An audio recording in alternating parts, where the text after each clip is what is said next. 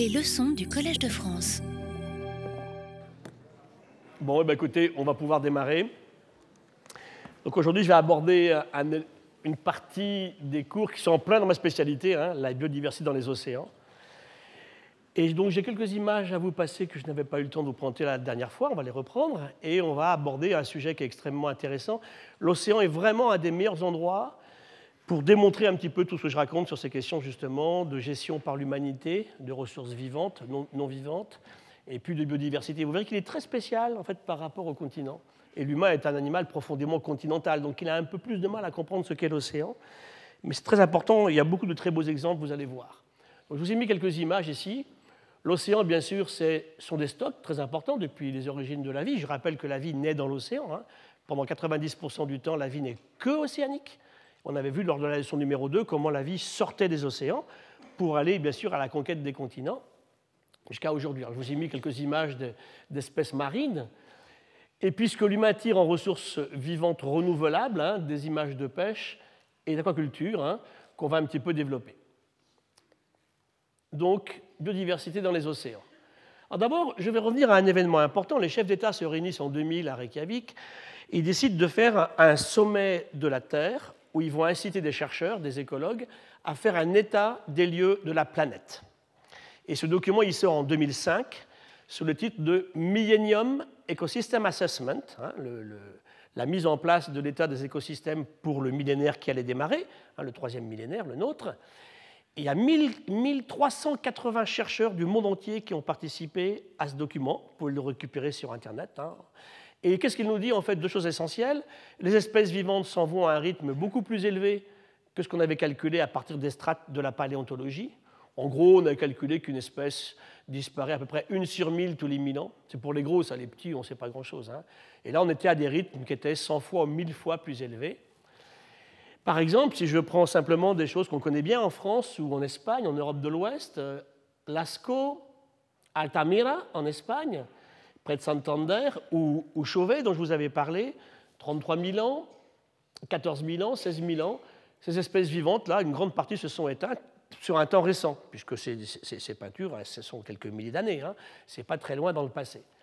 Et puis si je prends des groupes plus récents, que sont devenus les éléphants nains des îles de la Méditerranée, les pigeons migrateurs américains, le pingouin arctique, le dodo, le dronte, à l'île Maurice, et très récemment, je vous raconter l'histoire du BIG en 2007, que l'agence Chine Nouvelle annonce comme définitivement éteint. On est allé sur ces traces il y a quelque temps. Moi, je suis allé à Wuhan, en Chine, il y a deux ans. On les a cherchés, il n'y en a plus. Ils répondaient au sonar, en fait. On avait des, longueurs d'onde qui collaient bien. Et ben, personne n'a répondu, ils sont partis, les BIG. Je vous disais, c'est un animal qui avait une fabuleuse écolocalisation. Ben, on l'a perdu. Et en fait, on a recalculé les taux d'extinction aujourd'hui. Ils sont de l'ordre de 300 fois plus. Alors, C'est pas 1000, mais 300, c'est pas très glorieux non plus. hein, depuis ce fameux anthropocène hein, qu'on avait ensemble discuté lors de la séance de la semaine dernière. Donc là, on nous montre que sur les espèces marines, sur les mammifères, sur les oiseaux, sur les amphibiens et sur l'ensemble des espèces, on a un rythme d'extinction qui s'accélère. Ceci bien lié effectivement à l'activité d'une espèce qui elle-même s'est donc baptisée, on en parlait, Homo sapiens. Dodo, c'est fantastique parce qu'on le découvre vers à la fin 17e, fin 18e, il est parti. hein. Le dernier est mangé par des chiens. En plus, il ne se mangeait pas, ça avait un goût épouvantable, le dodo, bah, il est parti. Donc il a, tout le monde ne s'en est pas occupé. On n'a même pas, dans aucun musée du monde, on a un dodo complet. On a des morceaux au muséum à Paris, des morceaux à Londres, et des morceaux dans différents musées du monde. Alors, on a fait, on a fait une chimère de dodo. On a refait un dodo à partir de plumes et puis d'oiseaux actuels. Donc, on aura un dodo à peu près présenté, vous verrez, euh, au muséum si vous allez le voir.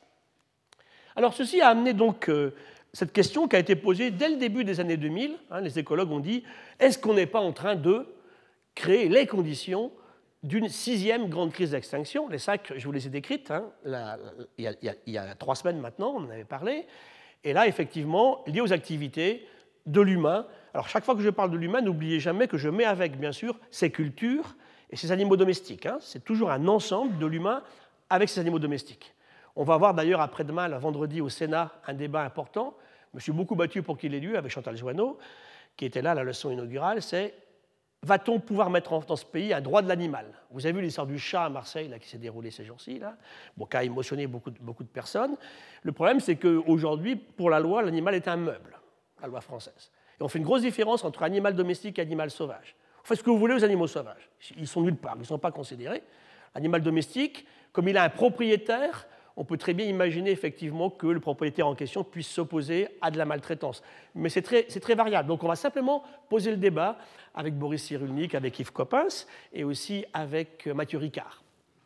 Donc question qui est posée, est-on en train de mettre en place les conditions d'une sixième grande crise d'extinction pour des raisons donc de pollution et de destruction vous mis Mexico City, ça c'est une plage ici au Brésil à Rio, de la pollution, bien sûr, partout. Ça, c'était le terrible épisode que j'ai vécu. J'étais en Bretagne à l'époque, mars 78, donc 220 euh, 000 tonnes de pétrole brut sur les plages de Port-Salle hein, et puis du nord du Finistère.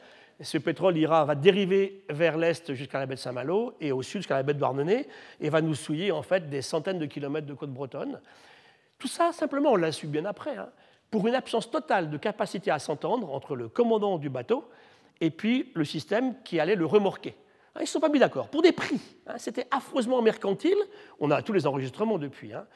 C'était le premier des très gros pétroliers, ce n'était pas le premier. Il y avait le Torrey Canyon avant, le Belen, le Tagno, l'Olympic Brewery, toute une série sur les côtes bretonnes. Puis après, il y a eu les procès sur ceux qui se sont échoués un peu plus récemment. Et c'est le Prestige, par exemple, au, Portugal. Et c'est vrai que tout ceci a amené les gens à réfléchir là-dessus. maintenant, on fait plus attention et simplement parce qu'il ne s'est pas mis d'accord sur le prix du remorquage, il a dérivé plusieurs jours en panne de barre, en avarie de barre et de moteur. Hein. Il est venu s'échouer sur les côtes de Bretagne. Donc ça, c'est effectivement la stupidité, hein, permettez-moi le terme, de l'humain en telles conditions. Donc on détruit, alors en mer, on ne détruit pas la mer, mais on détruit les écosystèmes côtiers. La Méditerranée, là où je vis, sont considérablement justement touchés par ces destructions. On n'a jamais autant détruit de côtes qu'en Méditerranée. En Grèce, à Monaco, hein, vous verrez un petit peu ce qu'on a fait de la côte, toute la, zone de PACA, on détruit, on arrache les écosystèmes. Vous avez vu ce qui se passe hein Vous avez vu les tempêtes ces jours-ci sur la côte atlantique cette fois-ci. À l'île de Saint, on a vu des vagues absolument exceptionnelles. Hein. Alors 2008, tempête du siècle à l'île de Saint. 2014, ça recommence, ça fait beaucoup de tempêtes du siècle. Donc c'est vrai que tout ça, on s'interrogera sur ces questions d'incidents climatiques violents lors de la dernière session que je ferai avec vous. Donc c'est vrai que ceci est quand même très important. Et on pollue évidemment, bien sûr, l'océan depuis très longtemps. Et en plus, l'homme pollue des zones où il n'est pas. Hein, on trouve des PCB, on trouve de la dioxine en Arctique et en Antarctique, là où il n'y a pas d'humain. Donc l'humain est capable d'aller polluer des endroits où il n'est pas. Les, zones de pH, on parle de l'acidification de l'océan. Les zones d'acidification les plus basses, elles sont du côté du Vanuatu. Ce n'est pas la faute des, pauvres Vanuatais si c'est chez eux que, effectivement, l'océan est le plus acide. Deuxième raison, la surexploitation, on va en parler beaucoup tout à l'heure. En fait, on surexploite des ressources. Alors on nous dit, on pêche de plus en plus petit, de moins en moins de poissons, ce qui a amené d'ailleurs des collègues français, Philippe Curie, a écrit un livre en 2006 avec Yves Miseret qui s'appelle Une mer sans poissons. Et l'an dernier, il réitère en écrivant un livre avec son collègue, euh, son collègue canadien, Daniel Poli, qui s'appelle Mange tes méduses.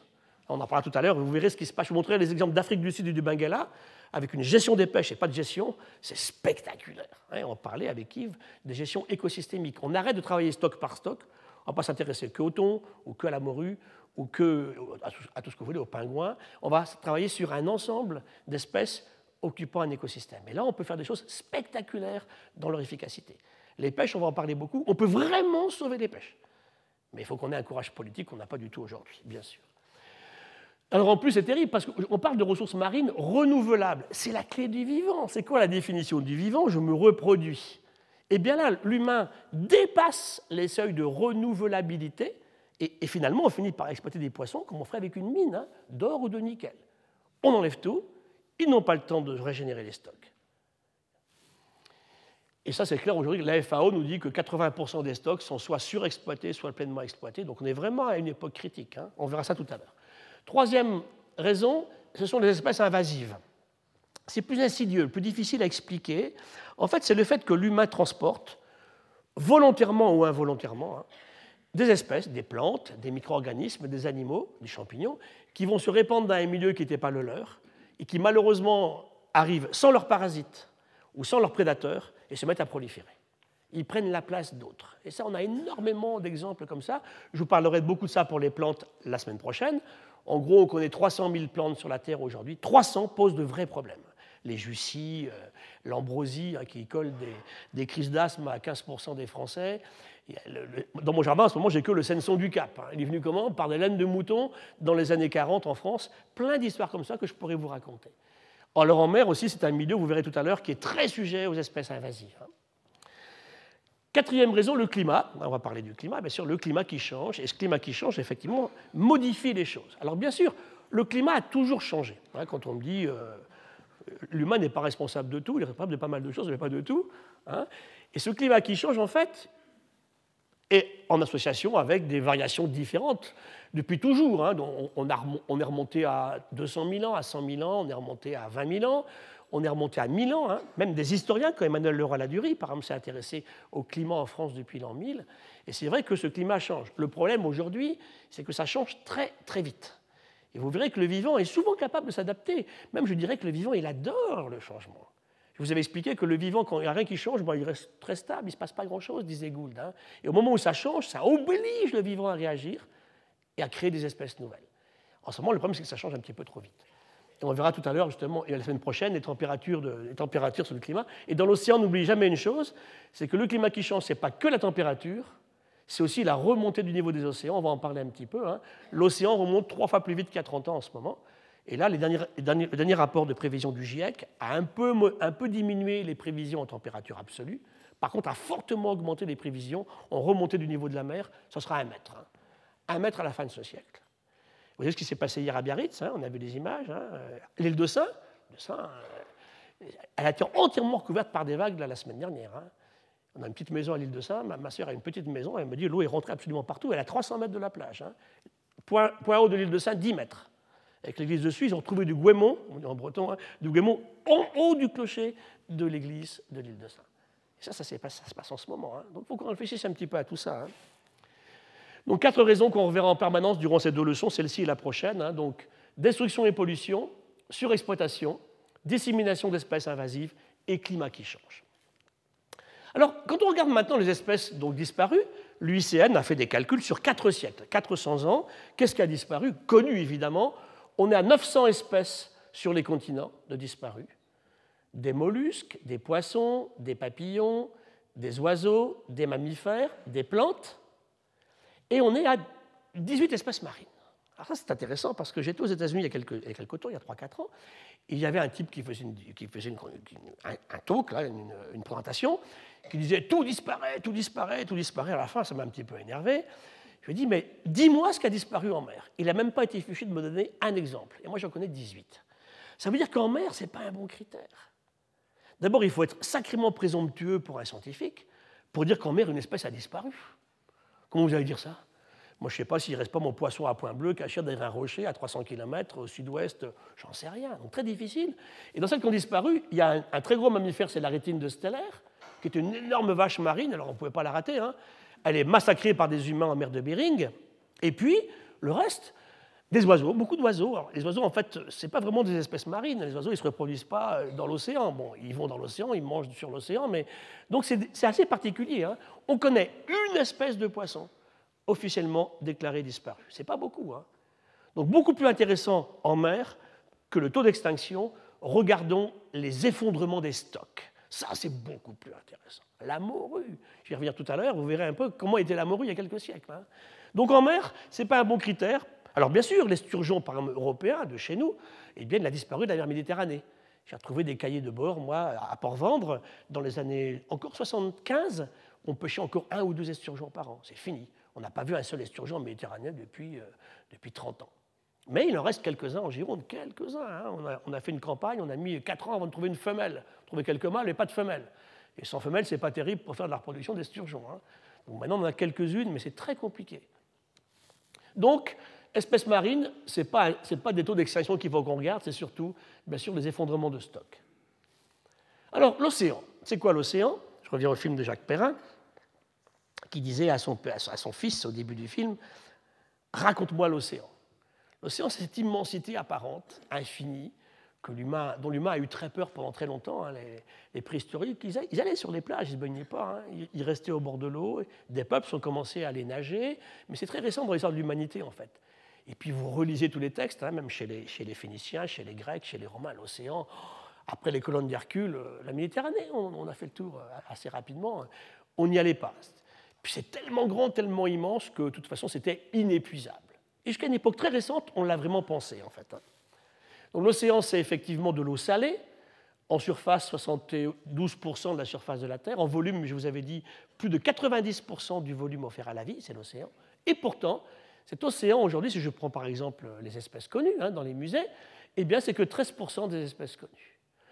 Donc en gros, je vous avais dit, on connaît un peu plus de 2 millions d'espèces vivantes. Hein. Je mets tout dedans, hein. virus, bactéries, protozoaires, champignons, plantes et animaux, un peu plus de 2 millions aujourd'hui, déposés dans les musées. À Paris, on a 800 000 types.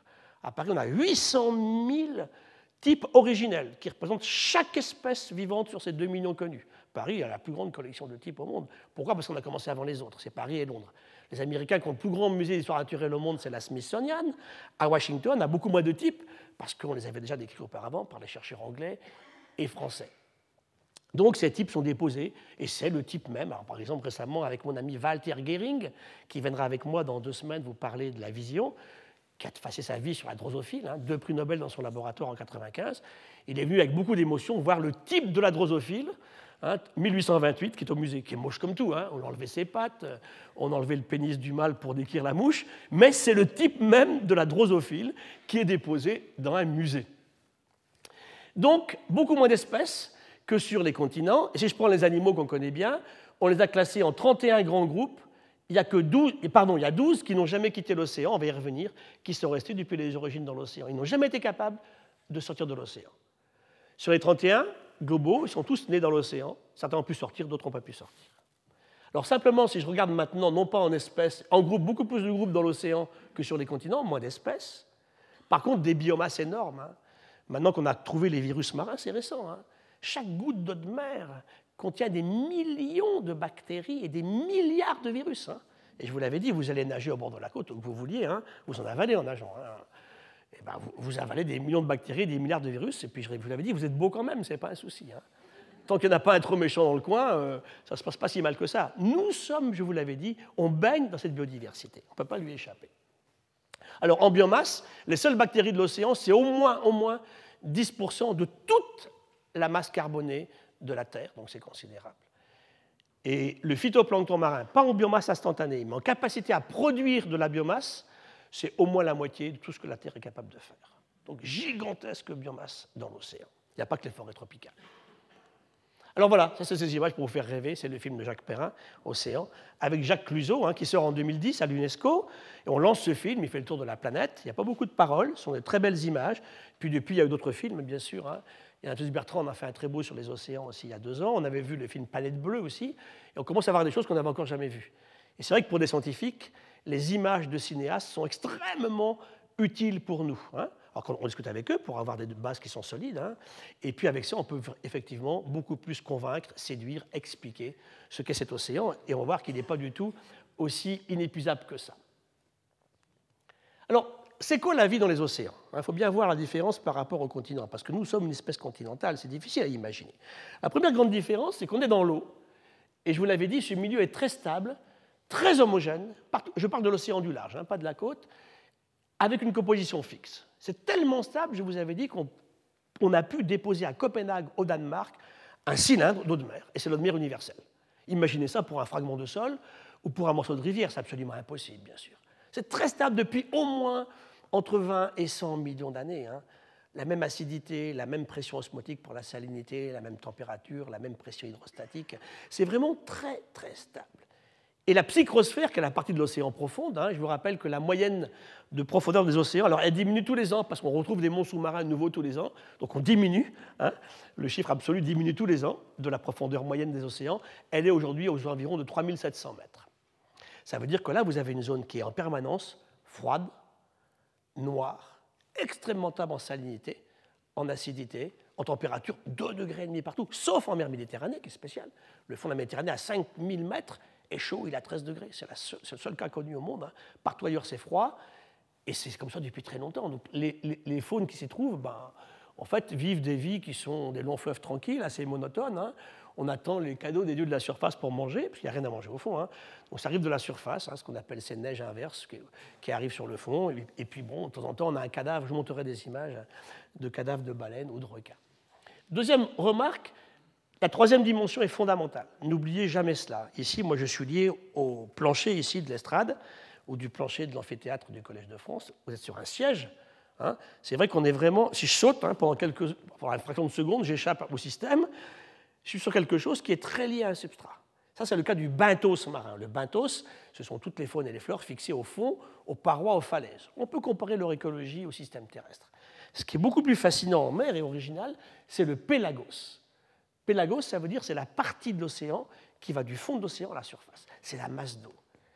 Et ça, c'est la liberté absolue. Réfléchissez un petit peu quand on pense pélagos, on pense à du plancton, évidemment, bien sûr. Hein. Des animaux entièrement transparents qui se baladent comme ça dans l'océan, sans jamais rencontrer de barrière, en fait. Hein. Mais il y a des grosses bêtes. Hein. J'aime bien, vous verrez les thons rouges. Une femelle de thon rouge, je prends ça comme exemple parce qu'elle a l'âge de mes étudiants, 23 ans. Elle a 23 ans, elle fait 400 kilos, elle peut nager à plus de 100 km à l'heure. Elle n'a jamais de sa vie, à 23 ans, vu une barrière matérielle. C'est pas la liberté, ça n'a jamais vu un mur, jamais vu un fond d'océan. Elle avance dans une masse qui apparemment est infinie, elle avance là-dedans. Hein, les grandes baleines océaniques, c'est comme ça aussi. Donc c'est vrai que vous avez des zones où cette liberté est totale. En plus, on fait le tour de la Terre. Je dis souvent, il y a un océan, il n'y a pas 50 océans. Il n'y a pas un Pacifique, un Atlantique, il y a un océan mondial hein, qui s'est formé au départ qui a été redistribué autour des côtes avec les mouvements orogéniques hein, de la dérive des continents. Hein. Il y a la grande Pongée qui s'est morcelée, la Tétis qui s'en va, la Méditerranée qui apparaît, mais l'océan, il est toujours là, en fait. Et ce pélago, c'est intéressant. Donc, troisième dimension. Autre aspect, la viscosité et la densité. Hein. vous savez très bien vous, nagez, puis vous regardez les temps surtout, comment un type court le 100 mètres et comment on nage le 100 mètres dans l'eau, ça va moins vite qu'en courant. Et pourquoi?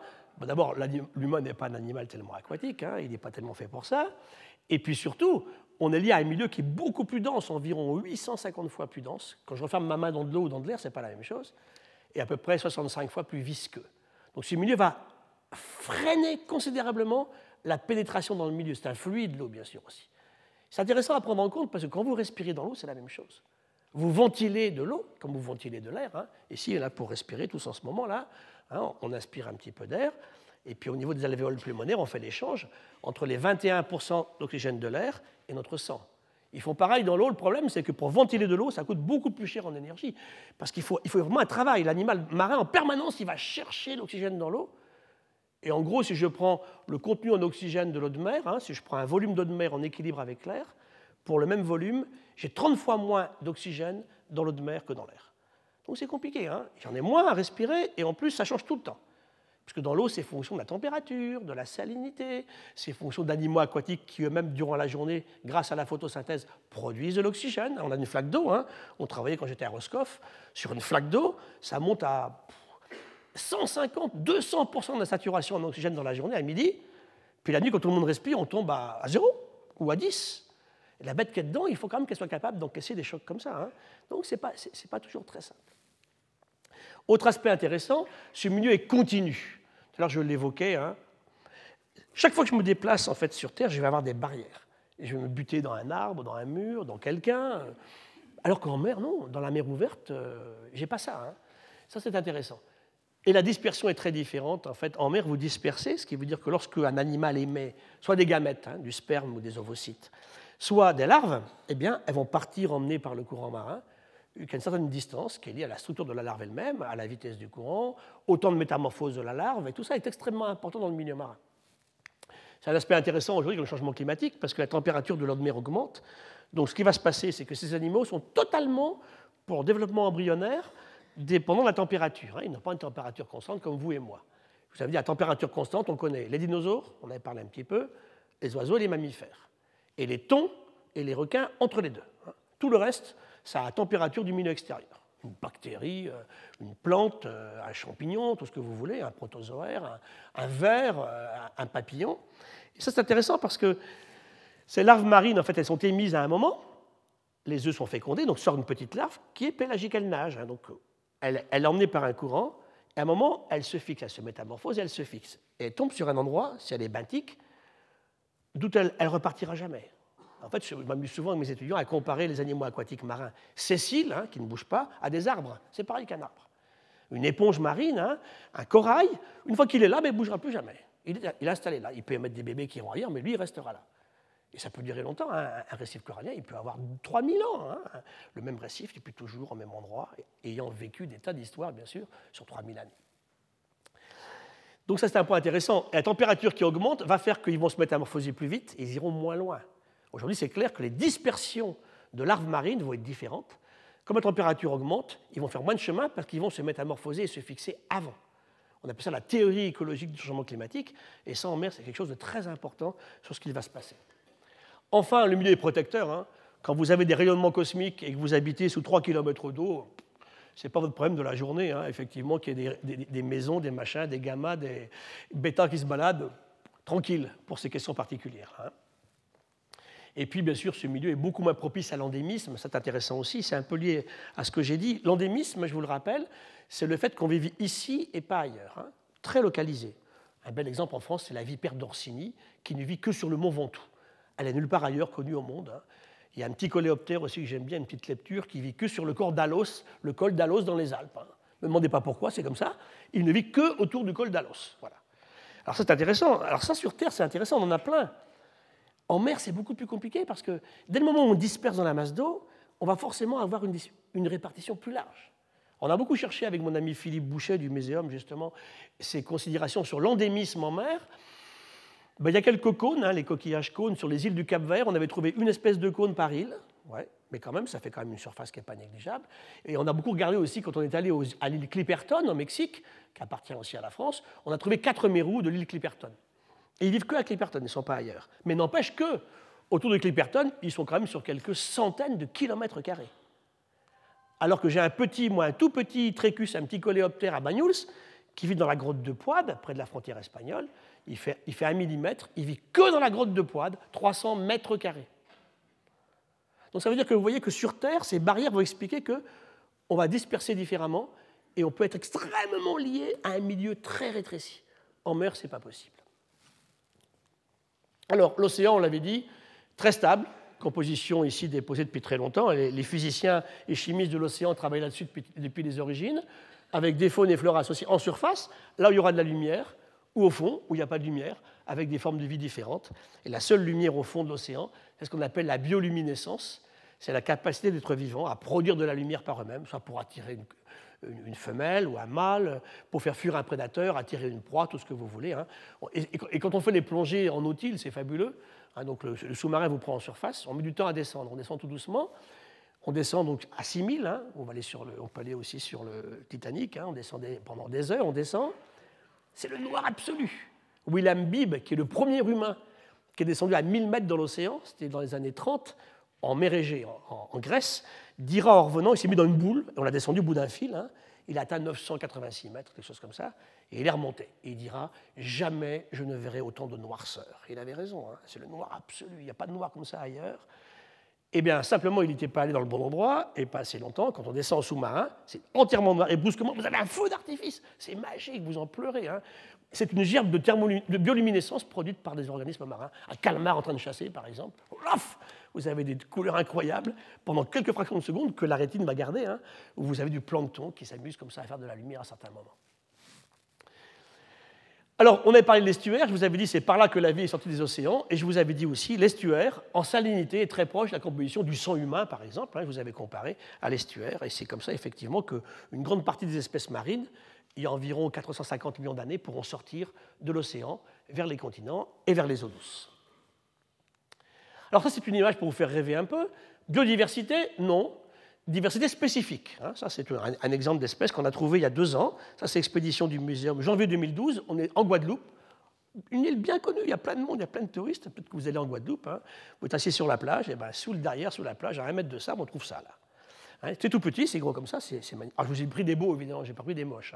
Je vous montre des belles photos. Ça, c'est une diversité spécifique d'une plage de Guadeloupe, en fait, telle qu'on peut la mettre en évidence par une expédition d'inventaire de diversité euh, biologique. Ce sont des petits crustacés, hein, des microcrustacés. Alors ça, c'est pour vous montrer un petit peu ces groupes marins très bizarres, pour certains, qui n'ont jamais pu quitter l'océan. Donc je prends tout l'océan, je prends tous les continents. Sur les continents, on a surtout des arthropodes, des insectes surtout, hein, et puis des vertébrés surtout. Il y a quelques mollusques. Et mollusques ont assez bien réussi aussi sur les continents. On parlera beaucoup d'escargots la semaine prochaine. Vous verrez qu'ils sont très intéressants, les escargots. Dans les océans, c'est beaucoup de groupes. Hein. Les 31 filas sont là, des trucs qui ne sont jamais sortis de l'océan. Là, je vous ai mis les 12 qui jamais ont été capables de sortir de l'océan depuis les origines. Alors, vous connaissez sûrement les échinodermes, hein, les oursins, les étoiles de mer. Vous connaissez peut-être les tuniciers, les violets en pays catalan, mais vous connaissez probablement pas les siponculides, les kétoniates, les cténaires, et puis très récemment, les xénoturbellida. Ça, c'est ce matin à 5 h du matin, je cherchais une photo sur Internet de xénoturbellida. Voilà, je vous l'ai trouvé. Et puis de cycliophora, j'ai trouvé ça ce matin aussi. Alors ces trucs, ça vit sur des mandibules de langoustine en Norvège. Et c'est tout, ça vit que là. On n'en connaît que deux espèces. Et comme on ne sait pas où les mettre, et eh bien on a fait tout un groupe géant, on a fait un phylum avec les cycliophora. J'ai regardé ce matin, il n'y en a pas d'autres, hein. ça doit dater de 1997 par là. Un type trouve ça. Alors j'aurais dit quand même, mais allez voir les, mandibules de langoustine en Nouvelle-Zélande, il y en a peut-être aussi, elles ne sont pas que norvégiennes. Hein. C'est à regarder. En tout cas, des groupes extrêmement rares. C'est vraiment des travaux de station de biologie marine, ça, en fait. Hein. On va chercher ça, on a trouvé ça, on est content. C'est un truc qui ressemble à rien du tout, qui est là depuis très très longtemps, très discret, qu'on ne connaissait pas. Et après, je vous ai mis ici les échinodermes, 14 000 espèces quand même aujourd'hui connues. Aucune n'est pas océanique, elles sont toutes océaniques. Hein. Les hémicordés, les céphalocordés, les tuniciers, une hein, première espèce connue, toutes également sont liées à l'océan.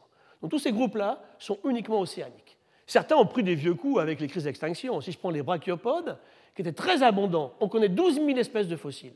Aujourd'hui, il en reste 440. Vous voyez qu'il y a des groupes qui ont failli passer à travers les crises d'extinction, puis sont repartis. Je vous avais raconté l'histoire des oursins, vous vous rappelez la dernière fois, où les 700 espèces d'oursins actuels viennent de deux espèces, un seul genre, qui passent la crise entre le Permien et le Trias, il y a 252 millions d'années. Donc c'est ça, ça ce sont des Xenoturbellida, espèce de gros trucs informes, ça ressemble, je ne sais pas tout ce que vous voulez en fait. Hein. Et puis je vous ai mis ici des tout petits euh, Cycliophora sur mes mandibules de homard et de langoustine euh, en Norvège. Alors, la question qu'on pose beaucoup aujourd'hui, c'est comment se fait-il que, alors que l'océan, vous venez de me le dire, est l'énorme volume offert à la vie, il n'abrite que 13% des espèces connues. Alors on peut dire, oui, peut-être qu'on ne les connaît pas assez bien, c'est vrai qu'on connaît moins bien l'océan que les continents, encore voir, hein. là on fait beaucoup d'expéditions en ce moment, à chaque fois on fait de l'océan et du continent, toujours pareil, hein, on trouve 20% de trucs euh, connus et 80% de pas connus, pas plus que ça. Donc ça veut dire que pourquoi, alors qu'au début la vie était que marine, pendant 300 millions d'années dans les fossiles du muséum, je trouve le même niveau d'espèces marines et continentales, et vers 135, 110 millions d'années, je vois exploser les espèces continentales, alors que dans l'océan, ça continue pratiquement au même, au même, niveau. Et ça, une des hypothèses fournies par des collègues, j'ai fait un papier là-dessus il y a deux ans, serait de revenir à l'histoire, une histoire d'amour en plus, c'est une belle histoire, on aime bien les histoires d'amour hein, quand on est biologiste. Et bien simplement, ça serait effectivement l'apparition des pollinisateurs. Et c'est intéressant parce que quand vous regardez ces 2 millions d'espèces connues, j'ai regardé du coup au muséum, là, 250 000, ce sont des pollinisateurs. On n'imagine pas l'importance de ce groupe, en fait, de ces groupes hein, sur les vivants. 250 000 espèces vivantes aujourd'hui connues sont des pollinisateurs. Bon, beaucoup d'insectes, mais il y a aussi des oiseaux et des chauves-souris. C'est intéressant. Et ça veut dire que quand ces plantes à fleurs commencent à sortir, elles vont utiliser des groupes qui étaient là avant elles, comme par exemple les coléoptères hein, ou les diptères, hein, les mouches, mais elles vont aussi participer en coévolution avec de nouveaux groupes à expliquer que cette pollinisation va devenir extrêmement intéressante avec les hyménoptères qui apparaissent à ce moment-là, hein, les guêpes, les frelons, c'est important, les abeilles bien sûr, et puis aussi les papillons. Les papillons apparaissent à ce moment-là, ils explosent les papillons après la fin des dinosaures au début, il y a à peu près 30 millions d'années. Hein, les papillons. Il n'y a jamais autant d'espèces de papillons qu'aujourd'hui. Hein. Jamais autant. Ils sont en train de partir, et partent, et partent, parce qu'on détruit leurs écosystèmes. Peut-être que le pic de papillons, on l'a atteint il y, a, 40 ans. Les forêts tropicales s'en vont, Aujourd'hui, on connaît quand même, c'est des groupes incroyables. On est en papillon aujourd'hui aux environs de presque 200 000 espèces connues. Mais elles s'en vont, elles s'en vont, elles s'en vont tous les jours. Hein. Et là, j'ai un papier qui sortait cette semaine, je regardais, de collègues du muséum, qui montre en fait qu'aujourd'hui, c'est pas rare au laboratoire de décrire une espèce. Je suis en train de la décrire là, elle a déjà disparu. On l'avait ramenée il y a 30 ans du Vanuatu. Quand on va au Vanuatu, il n'y a, plus, a plus de forêt, elle est partie. on décrivait récemment des coléoptères du Chili. Aujourd'hui, c'est une grande ville, hein, elle a entièrement disparu, ils vivaient que là. Donc les raisons Probablement, c'est une sorte de coévolution entre les plantes et les animaux, qui vont offrir plein de nouvelles niches écologiques, en fait, qui vont permettre aux espèces terrestres de se développer. Alors, ça pose des questions de densité de population, d'individus. C'est quoi une espèce rare en mer et sur Terre? On montre aussi que c'est intéressant parce que les espèces rares disparaissent pas forcément plus vite que les espèces banales. Je vous ai montré des espèces qui étaient très, ou alors si, très endémiques. Si je détruis une montagne et qui vit que là, moi, je perds mon espèce. Mais le, dodo qui vivait à Maurice était menacé si à Maurice on détruisait le dodo puisqu'il vivait que là. Mais il y a des cas d'espèces rares qui continuent à exister. Le pigeon migrateur américain était ultra abondant. On a des textes de diligences sauvagement attaquées par des pigeons en 1890. Hein. Moi, j'ai trouvé des textes en France, dans le Gers, la diligence attaquée par des hannetons, des énormes maisons de hannetons qui volontairement allaient attaquer les humains dans la diligence. Alors moi qui aime bien ramasser des coloptères, le hanneton, bah, je vous assure qu'aujourd'hui, il faut le chercher, le hanneton. Hein. Euh, on trouve, mais bon, il n'y en a vraiment, vraiment plus beaucoup. Hein. Donc tout ça, bien sûr, est en perpétuelle évolution, avec l'humain quand même responsable de beaucoup de choses dans ce domaine-là. Question endémisme, on en a parlé tout à l'heure. Alors, attaquons la question des pêches, puisqu'on est en plein dedans en ce moment. Je me suis moi-même très sérieusement accroché avec le ministre il n'y a pas très longtemps sur l'histoire des pêches profondes, et ça va continuer. On a un débat demain au Sénat. Hein. Demain, on est au Sénat donc on est des chercheurs de l'IRD, du Muséum et de l'IFREMER, avec des sénateurs et des députés, et les pêcheurs vont être là aussi, sur la question générale des pêches en disant enfin, mettons autour d'une table, réfléchissons en commun. Je ne suis pas quelqu'un qui veut prendre des décisions sans eux, il faut discuter avec eux. Il y a des pêches que je trouve très. Je ne suis pas un anti-pêche du tout, hein. je suis un anti-pêche stupide, c'est bien différent. Hein. Et donc, effectivement, j'espère qu'on va se mettre d'accord pour qu'on trouve des mesures. On peut sauver la pêche, vous allez voir. Alors, ce papier a fait beaucoup de bruit. 2006, Boris Worm travaille en Allemagne nous fait un papier où il dit voilà, en 2048, le dernier poisson aura disparu de l'océan. Et c'est publié, ceci, bien sûr, dans Science, hein, ce n'est pas des revues d'écolo. Ah Évidemment, c'est outrancier. Nous tous, on a réagi à un papier comme ça. J'ai dit, attendez, ça ne se passe pas comme ça. C'est aussi outrancier que ce que vous allez lire tout à l'heure quand Alexandre Dumas disait que les morues, il y en avait tellement qu'on pouvait marcher dessus pour aller à, pour aller à Terre-Neuve, en fait. Il hein. faut trouver un compromis entre les deux. Alors, simplement, ils ont prolongé les courbes actuelles il montre que les, pressions de pêche ne diminuent pas, et il prévoit effectivement qu'à partir des pêches actuelles, on va arriver à l'extinction totale des pêches pour 2048. C'est très précis. Donc on va revenir un petit peu là-dessus. Papier, bien sûr, a fait beaucoup de bruit, hein, la revue qui l'a publié, et puis les travaux qui ont été faits. Alors ça, c'est intéressant de regarder un petit peu ceci. Je l'avais montré à la leçon inaugurale. Ça, ce sont des concours de pêche à Key West, en Floride, 1926, 57, 80, 2007. Et je raconte la même histoire. Hein, ça, c'est l'histoire du, du, mâle blanc européen devenu américain. Les, les mâles d'Homo sapiens, il leur faut des gros trucs. Je veux le plus gros poisson. Je suis vraiment, si j'ai un gros poisson, j'ai gagné. Des photos, il bombe le torse, il est magnifique, il est merveilleux avec son gros poisson. La virilité, elle a pris un sacré coup parce qu'en 2007, il gagne avec 140 grammes ici. Hein. Et ça, c'est vrai partout. Alors ça, avec le monde politique, on discute souvent de ces images. J'ai regardé un petit peu. L'arrogance du type qui veut prendre le plus gros poisson. Et ça, c'est très important. Et on le mesure très très bien aujourd'hui. Je me suis amusé moi-même à regarder tous les records du monde de taille de poisson d'intérêt économique. Tous les records du monde, la plus grosse dorade, le plus gros thon rouge, le plus gros espadon, tous ces records, le plus gros homard, la plus grosse langoustine, sont antérieurs à 1950.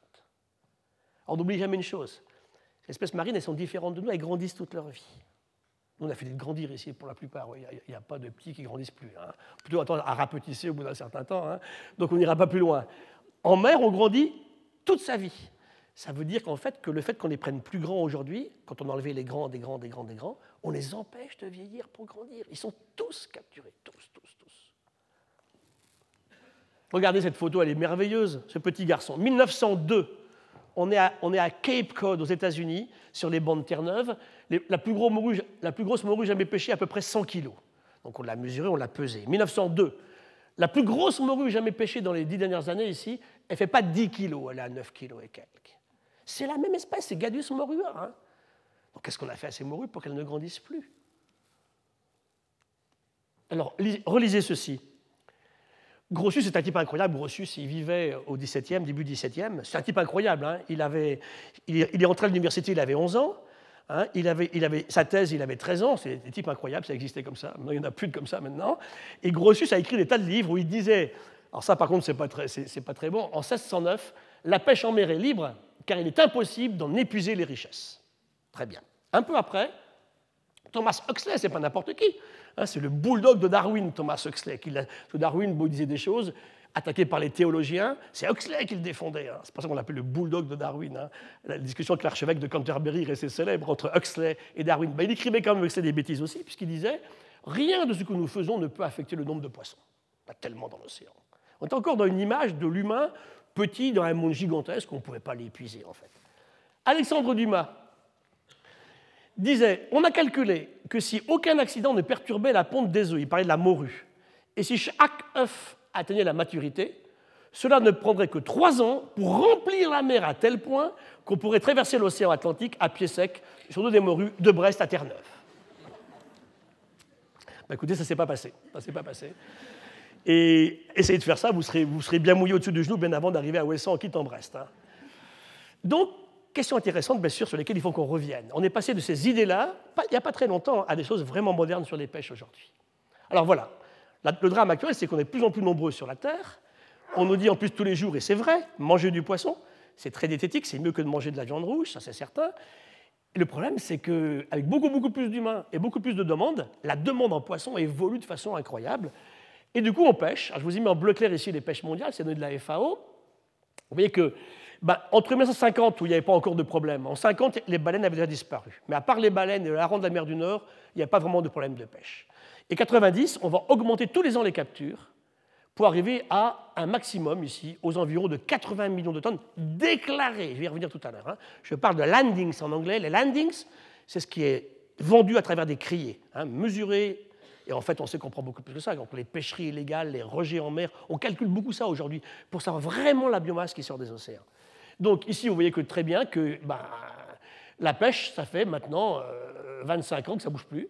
L'aquaculture est partie, c'est le bleu foncé, hein. donc on, produit en mer, on en va en parler comme on cultive sur les champs, et on arrive à quelque chose qui est effectivement très préoccupant. En gros, aujourd'hui, si je prends la production mondiale pêche et aquaculture, le nombre d'humains, je fais un calcul rapide, en gros, on a à peu près 14 kilos de poissons disponibles par année et par personne de la Terre. C'est extrêmement varié. Un Japonais, il mange 90 kilos par an, un, Australien 6, un Américain c'est 6 ou 10, un Français, c'est de l'ordre de, effectivement, on n'est pas dans des chiffres aussi qui sont, qui sont, qui sont, qui sont de l'ordre de 29, 30, 37 en Espagne. Mais en France, j'ai regardé, c'est très variable. Hein. Le type de Strasbourg, il ne mange pas du tout la même quantité de poisson que le type est à Brest ou à Biarritz. Hein. Donc il faudra regarder des choses qui sont, que, vaut une moyenne sur des choses comme ça, bien sûr. Toujours est-il que, eh ben, on ne peut pas répondre. En tout cas, ce qui est clair aujourd'hui, ma réponse est très nette avec vous ce matin, ce n'est pas la pêche du tout qui pourra répondre à une telle demande. Donc si on veut produire plus de poissons, en manger plus, il faut qu'on cultive beaucoup plus dans les océans que ce qu'on fait aujourd'hui. C'est la seule façon de faire, ça c'est clair. En la pêche, il faut la gérer. C'est trop 80 millions de tonnes, il faut baisser. Alors maintenant, en calculant avec les rejets en mer, si je prends le cas par exemple de la crevette, en Guyane, on travaille beaucoup là-dessus en ce moment, j'ai fait faire une thèse à un étudiant là-dessus, il passait sa thèse à Bordeaux la semaine dernière, pour, pour une crevette débarquée à Cayenne, neuf crevettes sont rejetées. Donc il y a un gaspillage monstrueux, ça part. Alors ça peut servir à des espèces marines, hein, les frégates adorent ça. On a vu récemment les oiseaux frégates, on a fait une jolie relation entre l'écologie des frégates, leur génétique des populations et la pêche. Hein, quand les pêcheurs de crevettes se mettent en grève, on voit les populations de crevettes qui s'effondrent. Comment l'humain intervient sur des trucs qui sont inimaginables hein et eh bien c'est comme ça. La frégate, moi je dis, bon, tranquille, j'ai un boulot peinard là. Hein, ils, pêchent des ils, pêchent ils, font des rejets. Je bouffe maintenant des rejets de crevettiers. Je vais plus m'embêter à capturer des poissons. Et on voit, elle fait des bébés, on voit la population qui augmente sur les nids. Et puis quand les pêcheurs sont en grève, il n'y a plus rien à bouffer et tout le monde meurt. Vous voyez que tout ça, l'humain intervient à tous les niveaux. Hein, Ce n'est pas calculé ou voulu, c'est comme ça. Et c'est très très mathématiquement bien démontré. Donc ici, la demande croissante de poissons pose des problèmes. Et c'est ça qui me pose un problème à moi, travail publié par Watson il y a deux ans, un an et demi, c'est que l'effort de pêche n'est pas diminué. On ne débarque pas plus. Pas parce qu'on pêche moins, on pêche de plus en plus avec des bateaux de plus en plus puissants, avec un énorme gaspillage, bien sûr, de, de, de combustibles fossiles, bien entendu, sur les bateaux. Et l'effort continue. Et également, on a beaucoup développé les techniques pour trouver les stocks d'animaux. Hein. Ils ont des sonars sur les bateaux de pêche maintenant qui n'ont rien à envier à ceux de la marine nationale. Hein. J'ai même vu des bateaux de pêche, certains pays, mieux équipés en électronique de bord qu'un bateau de guerre. Qui change des sous-marins, c'est plus gros. Hein. Le type, il est capable de trouver un poisson à, 3 km du bateau, à tel endroit, ils ne peuvent plus leur échapper, en fait. Ils vont les trouver, ils vont les pêcher. N'oubliez pas qu'aujourd'hui, la pêche, pour beaucoup de gens, c'est d'abord la recherche du poisson. La pêche, l'activité de pêche, elle ne se fait que quand le poisson a été trouvé. La pêche au thon, par exemple, est souvent accompagnée des gens, ou à l'anchois, on fait un tour, on a un sonar, on trouve le bon anchois, on calcule sa vitesse, sa profondeur, s'il monte, s'il descend, et on décide ou pas de mettre la scène à l'eau pour les grands thons. Ça prend trois heures entre le moment où vous lâchez une scène et vous la récupérez. Il ne faut pas la faire à mauvais escient, sinon vous ne gagnez pas votre croûte. Hein. Donc ceci est très, très organisé, et malheureusement, ils sont en relation avec les satellites, ils ont des températures de surface, ils savent pas où les poissons sont, mais ils savent où ils ne sont pas. Donc ça aide beaucoup quand on passe son temps à chercher des poissons, bien sûr. C'est redoutablement efficace. A toute une recherche dédiée à ça, que je trouve incroyable. Pourquoi on fait une recherche là-dessus alors qu'on sait que ça va que contribuer à précipiter encore plus vite l'effondrement des stocks?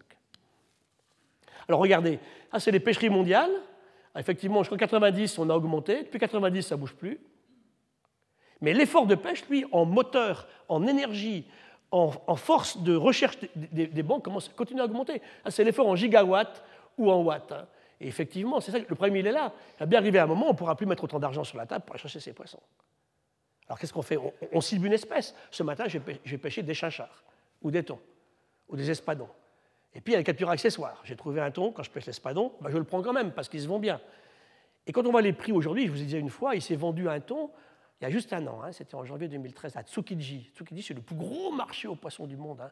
C'est un jour où vous aimez les poissons, allez à Tsukiji à 5 h du matin. Vous avez des kilomètres carrés de marché aux poissons. Tous les plus beaux poissons de la planète sont là. Il y a la plus belle sole du Gilvinek, elle est à Tsukiji. Hein. Le plus gros, le plus gros euh, d'Australie, il est à Tsukiji. Les prix, je ne vous raconte pas les prix. Hein. Eh bien, ça veut dire que là, effectivement, on vend tout. Et c'est vendu un ton, 1,3 million d'euros. Un seul poisson. Il s'était vendu un poisson de Port-Vendre en 2007. Il s'était vendu à pratiquement plus de 400 000 euros. évidemment, avec des prix comme ça, la capture accessoire, elle vaut le coup. Hein. Quand vous rentrez, que vous avez pêché des chinchards, que vous prenez un ton, bah, et donc ça, ça pose bien sûr des problèmes qui sont considérables. C'est l'hérésie totale du système. C'est difficile pour un économiste la pêche, parce que quand vous partez le matin en mer, un, vous ne savez pas ce que vous allez prendre. Pour un type qui fait des briques ou qui fait des livres, il sait ce qu'il va faire dans la journée, hein. il calcule ses rentabilités, comme ça c'est facile. Et deux, il ne sait pas à quel prix il va les vendre. Ça change tous les jours. Moi, je me rappelle mes copains pêcheurs au Guilvinec qui pêchaient de la langoustine. Un jour, ils, ils rentrent avec quatre caisses, une catastrophe. Elle vaut 100 euros le kilo ce jour-là, ils gagnent de l'argent. La semaine suivante, il revient avec 300 caisses, elle vaut, euh, elle vaut 3 euros. Donc tout ça, c'est très difficile de faire de la prévision dans ce, style de, système. Hein. Et donc, c'est des choses qu'il faut intégrer dans les systèmes de gestion des, pêches. Alors, stagnation des captures, augmentation très importante de l'énergie mise pour aller chercher ces poissons.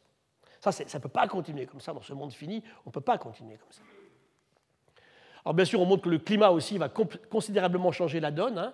Un travail publié l'an dernier par des collègues où ils montrent ici que la température qui va se réchauffer va effondrer jusqu'à 50% les captures de la zone intertropicale et va augmenter les captures des zones nordiques, hein, au nord et au sud, ici. Il y a des zones, tout ce qui est rouge, donc ça va s'effondrer, tout ce qui est bleu, ça va augmenter en capture. Et donc, on revient à ce schéma qui est ici. Hein. On va augmenter les captures au nord et au sud, mais elles ne sont pas très importantes. Hein. Et on va fortement diminuer les captures au milieu, là où justement, aujourd'hui, on avait des captures importantes de poissons. Donc c'est un effet direct, changement climatique, température de l'eau et changement sur les stocks halieutiques. Alors ici, si je conclue un petit peu tout ça, ce qu'on dit Philippe Curie, qui est le spécialiste à l'IRD de ces questions-là, il nous dit que le poisson aujourd'hui, c'est une des matières les plus échangées au monde. Voici une carte qui vous montre les échanges de poissons. C'est incroyable. Une vache, on la produit ici, on la mange là, elle ne fait pas le tour du monde. Hein. Un cheval ou un poulet, là, si. Hein, les poissons, depuis le début, quand je dis poisson, je mets tout animaux aquatique. Hein. Les poissons, c'est un abus de langage. Hein.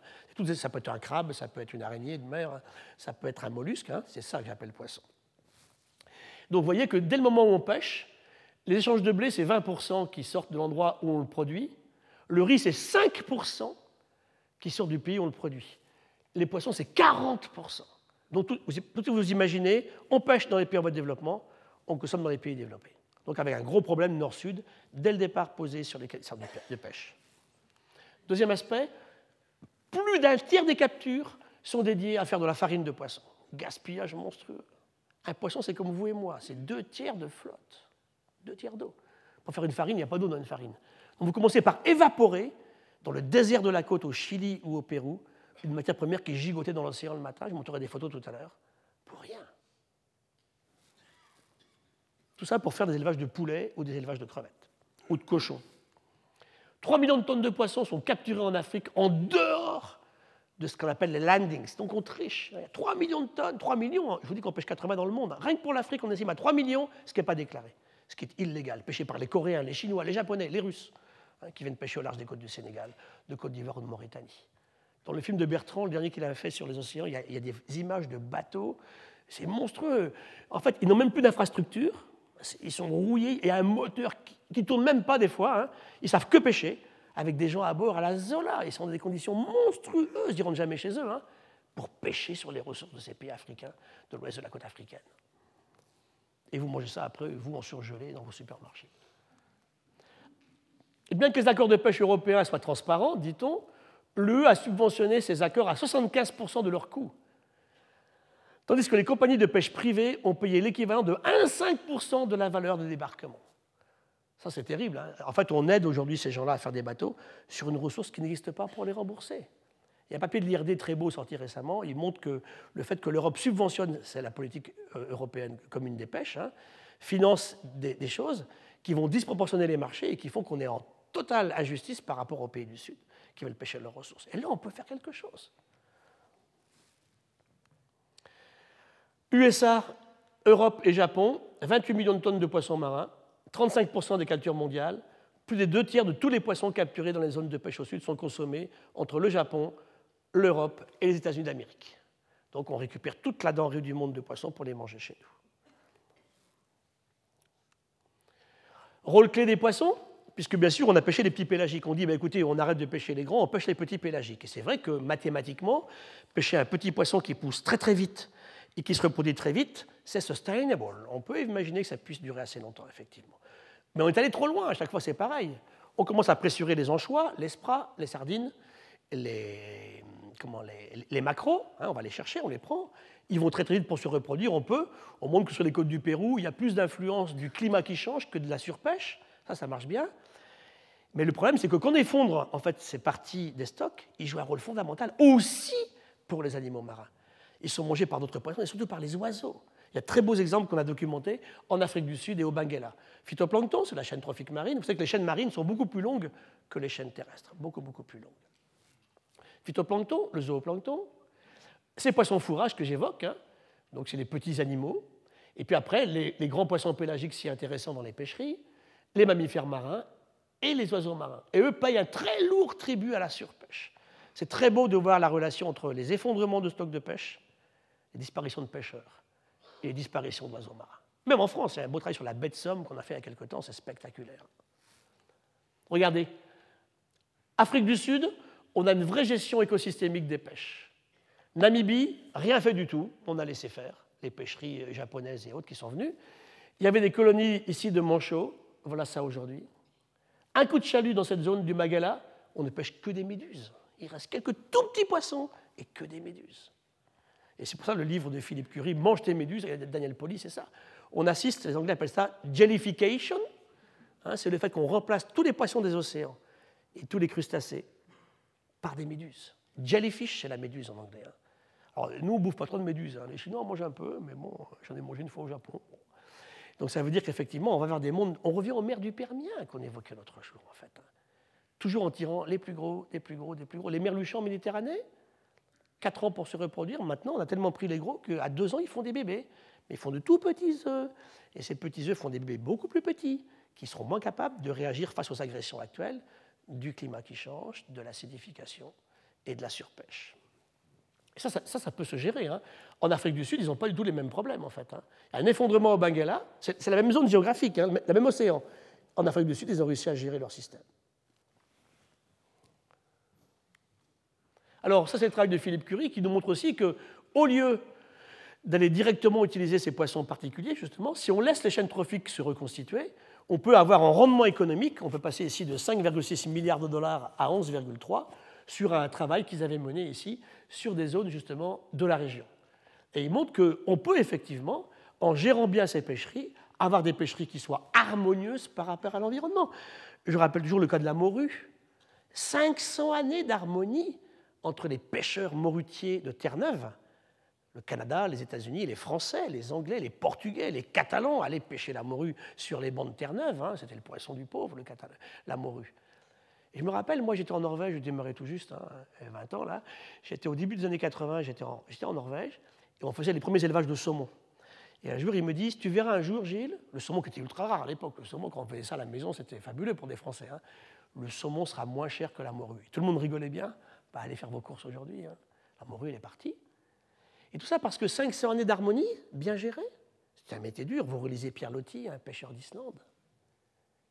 Et quelques chalutiers industriels entre 1988 et 1992 effondrent les stocks de morue. Ils ne reviendront pas. La nature aura rendu vide. Hein. D'autres les ont remplacés aujourd'hui. Donc là, c'est spectaculaire l'histoire de la morue. En fait. Est-ce qu'on pourra faire revenir les morues? La question est posée. Et donc là, c'est que Yann est très intéressé par les gestions écosystémiques des pêches, et nous aussi. Il faut revenir à une gestion différente, s'intéresser à un écosystème dans sa globalité, avec les oiseaux, avec le phytoplancton, le zooplancton, les poissons d'intérêt économique et ceux qui ne sont pas d'intérêt économique, pour qu'on puisse avoir des idées de bonne gestion d'écosystèmes, beaucoup plus que travailler que sur la morue ou que sur le thon. Ça ne marche pas. Donc pour clore sur la pêche, éviter la dégradation des écosystèmes. Si on pollue et on détruit, bah, il n'y aura plus de reproduction de poissons, ça c'est clair.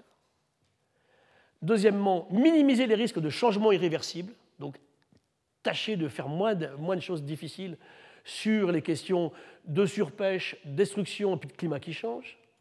Obtenir et maintenir les bénéfices écosystémiques à long terme. Hein. On ne travaille pas pour demain, on travaille pour après-demain et après-après-demain nos enfants, nos petits-enfants, pas pour l'immédiateté qui est le système actuel de la gestion de l'humanité aujourd'hui, en fait. Hein.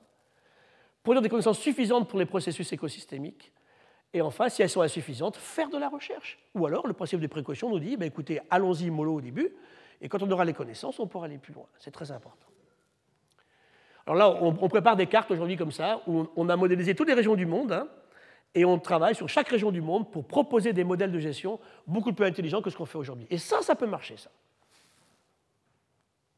Alors qu'est-ce qu'on fait avec ces poissons farines On est ici au Chili, près d'Arica, à la frontière du Pérou.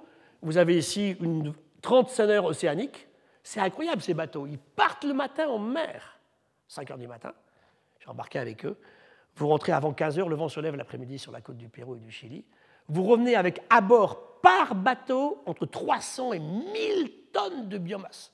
J'ai ça avec copains pêcheurs ici en France. Oh, sardines, maquereau, anchois bien sûr. Hein. Tout ça va être mis dans des grandes cuves. Voilà, ça ce sont des beaux chachards frétillants que l'humain pourrait manger. Hein. Ils sont écrasés, broyés, évaporés. C'est gros comme une usine de transformation de pétrole, ceci. Hein. On transforme de la chair vivante capturée le matin, l'après-midi, en farine de poisson pour alimenter les usines qui font du cochon, de la crevette ou bien euh, des poulets un peu partout dans le monde. La France achète plus de 100 000 tonnes de farine de poisson. Donc ça pose bien sûr des problèmes. il y a un problème éthique, il y a un problème également euh, stupide. Hein. Là, on vous montre que les gens mangent en, poisson. Alors le jaune, c'est le frais, qui est le plus intelligent. Et je vous ai mis en bleu clair sur les farines de poisson. En rose, c'est le congelé, le surgelé. Et en bleu, c'est la conserve. Et en vert, je vous ai mis le fumé salé séché qui a beaucoup augmenté avec la consommation des poissons fumés comme le saumon par exemple. Et avec une farine de poisson, celle-ci, vous voyez, elle est aquaprime. Ça veut dire que le processus de préparation de la farine n'a pas dépassé 24 degrés pour ne pas abîmer les protéines qui sont dedans. Et là, on fait des farines utilisables pour les animaux les plus difficiles en alimentation, les crevettes. Et ça part en Chine. La Chine a dépassé une million de tonnes de crevettes aujourd'hui. Donc ils achètent partout des farines de poisson pour faire des crevettes que vous achetez sous forme de gambas dans vos sacs surgelés, dans vos supermarchés. Ça m'arrive à moi d'en acheter aussi. Hein. Mais je regarde d'où il vient quand même. Je regarde d'où il vient quand même. Alors, est-ce qu'on peut remplacer la pêche par l'aquaculture? C'est une vraie question. On nous pose souvent la question. Oui et non. Elle ne remplacera pas la pêche. Elle peut la complémenter de façon intelligente. Et le débat à l'Assemblée nationale après-demain va porter là-dessus. Hein. on va comparer l'approche écosystémique des pêches. Et moi, je vais intervenir sur l'aquaculture. Comment, effectivement, l'aquaculture bien pensée, intelligente, peut permettre de résoudre certains, aspects. Alors, qu'est-ce qu'on cultive Des algues. Aujourd'hui, 20 millions de tonnes de culture d'algues dans le monde. En gros, dites-vous bien que 90% des algues que vous mangez viennent de la culture. Elles ne sont plus ramassées dans la nature. Encore un peu en France, hein, le goémon du Nord Finistère, hein, les, laminaires, mais c'est rare. Deuxième type d'activité, ça va être effectivement les mollusques, hein, donc les, gastropodes, les ormeaux, les murex ou les bivalves, les huîtres, les coquilles Saint-Jacques, les palourdes. Aujourd'hui, 90% de ces espèces viennent aussi de l'élevage on ne ramasse plus beaucoup dans la nature. Puis en plus, je ne vous conseille pas de les ramasser dans la nature parce qu'ils sont extrêmement sensibles aux pollutions locales. Alors, en élevage, ils sont contrôlés. Dans la nature, ils ne sont pas contrôlés. Et vous risquez vraiment d'être malade hein, en mangeant des moules sauvages ou des huîtres sauvages. Il faut vraiment faire attention. Des crustacés, les, gambas. Aujourd'hui, les trois quarts sont faits par la culture. Donc la pêche s'amenuise, on voit la culture qui augmente hein, pour ces espèces. Les poissons, regardez la densité de poissons ici en élevage. On est ici en Martinique, hein, ça c'est du, poisson rouge. Enfin, ce n'est pas le poisson rouge que vous connaissez, eux l'appellent le poisson rouge. Mais en fait, c'est un tilapia introduit d'Afrique dans les 1930 dans les Antilles, qu'on produit en intensif, hein, en l'alimentant avec des aliments artificiels. Alors bien sûr, il y a des impacts de ces aquacultures sur le milieu. Regardez ici les fermes de crevettes ici en Équateur, à Guayaquil. La moitié de la mangrove mondiale a disparu sur les 30 dernières années liées aux fermes à crevettes. Là, vous survolez en avion toute la côte équatorienne, il n'y a plus de mangrove, elle est partie. Ça, c'est des fermes au Mexique, regardez. Les Mexicains sont arrivés. Ils ont enlevé la montagne, on n'a pas peur. Hein. On a fait des fermes à crevettes à la place. Ça, c'est en Baja California. Donc, c'est vrai que regardez les impacts sur le milieu. Donc, l'aquaculture, pourquoi pas? À condition, effectivement, qu'on ne détruise pas les écosystèmes, qu'on ne pollue pas, qu'on choisisse bien ces espèces, qu'on fasse très attention aux disséminations d'espèces. Hein, aujourd'hui, la Méditerranée est envahie par la crevette japonaise, qui est venue par des éleveurs du Japon en mer Rouge, puis elle est passée par le canal de Suez. Maintenant, elle est rendue partout en Méditerranée. Et quand on regarde les pêches du Liban ou d'Égypte aujourd'hui, la crevette initiale du Liban et d'Égypte est remplacée par une crevette qui vient du Japon. Hein, les saumons atlantiques euh, européens et américains sont maintenant au Chili, dans l'océan Pacifique, dans l'hémisphère sud. Il n'y en avait pas au début. Donc c'est des questions intéressantes. Les questions de nutrition sont à poser aussi. Qu'est-ce qu'ils mangent? Comment on les élève Les élevages de carnivores posent un problème. Hein, pour faire un kilo d'animal carnivore en élevage, il faut à peu près 3,5 kg d'animal sauvage. Si on fait des aliments artificiels avec des farines, avec du poisson, du poisson de broyer donné, ça peut être 7 à 12 kilos. Donc des questions qu'il faut qu'on se pose aussi. Hein. Donc l'avenir, ça va être des poissons omnivores. Les carpes, les tilapias, les milkfish sont des poissons intéressants. Les muges, hein, les mulets sont intéressants aussi. Les crevettes, il va falloir absolument stopper la, destruction systématique des mangroves. Les mollusques sont intéressants, mais les mollusques sont très sensibles à la pollution. Et en plus, quand vous mangez un mollusque, vous ne mangez pas la coquille. Amusez-vous à jouer. Il fallait m'aider avec mes étudiants à acheter une coquille Saint-Jacques fraîche vivante sur le marché ici à Paris. Achetez des coquilles. Je pas, 20 euros le kilo. vous avez 6 coquilles euh, au kilo, très bien. Et vous la pesez. Ce que vous avez acheté, payé au prix au poissonnier. Et après, vous décortiquez votre coquille Saint-Jacques et vous pesez ce que vous mangez. Ça fait un prix qui dépasse largement les 100 euros au kilo. Hein. Ça veut dire qu'effectivement, les mollusques, ce n'est pas la résolution des systèmes. Vous mangez quoi dans une huître ou dans une... La moule, encore, elle est pas mal parce qu'il y a beaucoup de chair par rapport à la coquille qui est très peu pesante. Hein. Mais il faut se poser la question, ce n'est pas les mollusques qui vont tout révolutionner. Les crevettes, on a vu, c'est un peu un problème. Donc les algues, toujours, bien sûr, ça, il faut continuer. Et les poissons omnivores. Voilà, je termine, ça sera ma dernière image pour aujourd'hui. Technique inventée par les Américains et les Japonais et les Russes dans les années 70. Sea ranching. On fait du ranching comme on faisait avec les vaches il y a 150 ans. On fait des bébés quelque part, en tirant parti du fait que les saumons, quand vous les libérez en mer, vont aller faire une migration, ils veulent, et vont revenir chez vous pour se faire reprendre. Et ça, c'est super intéressant. On tient compte de l'aspect, le homing, home, sweet home. Ils quittent la maison, et ils reviennent à la maison. Alors regardez, ça c'est une, grosse ferme ici en Oregon, aux États-Unis. Alors voilà, on prépare les smolts, les petits saumons prêts à partir en mer. J'ai passé 18 ans de ma vie à travailler là-dessus. Je les connais. Hein.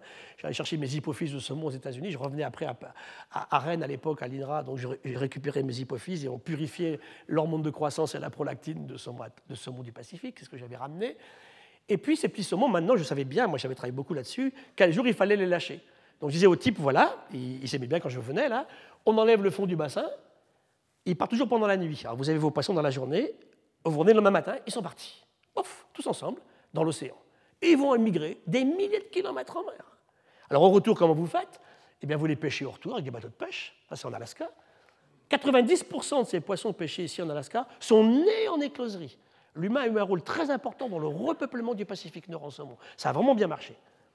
Mais maintenant, c'est toujours pareil. L'humain fait trop, on relâche trop de bébés. Et je vois les poissons qui reviennent en ce moment au Japon, en Russie, au Canada et aux USA, ils sont de plus en plus petits. Ils sont en train de saturer les capacités d'engraissement en mer. Au niveau de l'échelle, la cage, c'est l'océan Pacifique Nord. C'est ça qu'il faut toujours prendre en compte, bien sûr, la démesure qui est associée à tout ça. on pêche en mer, on pêche en rivière, la pêche dite sportive, c'est ça, hein, on a un bateau, et puis on pêche, des, ça c'est des steelhead, on capture ces poissons-là. Et encore mieux que ça, si vous ne les prenez pas en mer, vous ne les prenez pas en rivière, vous allez attendre qu'ils viennent frapper à la porte de la pisciculture de laquelle ils étaient partis trois ans avant, et ça marche, voilà. Ils arrivent là. Ils ont fait un grand tour dans l'océan Pacifique. Alors moi, évidemment, moi j'avais 20 ans à l'époque, j'étais excité comme une puce de voir ces trucs qui marchaient. Hein. On m'avait raconté ça, et je dormais pas de la nuit, parce que les premiers saumons étaient annoncés près de la pisciculture. Je dis, mais va te coucher, ils vont attendre devant la pisciculture, demain matin tu pourras les voir. Non, non, je vais attendre toute la nuit.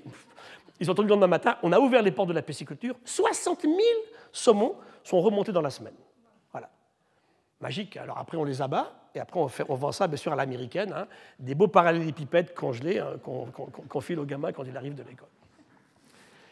Alors après, on, et on relance la reproduction. On en garde quelques-uns pour faire la reproduction. Ça, c'est un mâle de chinook. Hein. Vous voyez ce bécard ici.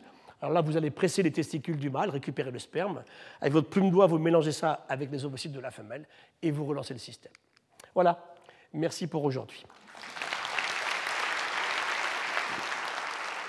Retrouvez tous les contenus du Collège de France sur www.colège-2-france.fr.